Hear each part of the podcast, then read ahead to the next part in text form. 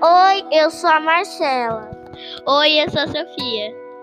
Nós vamos contar uma história a bruxa. Uma bruxa bem malvada.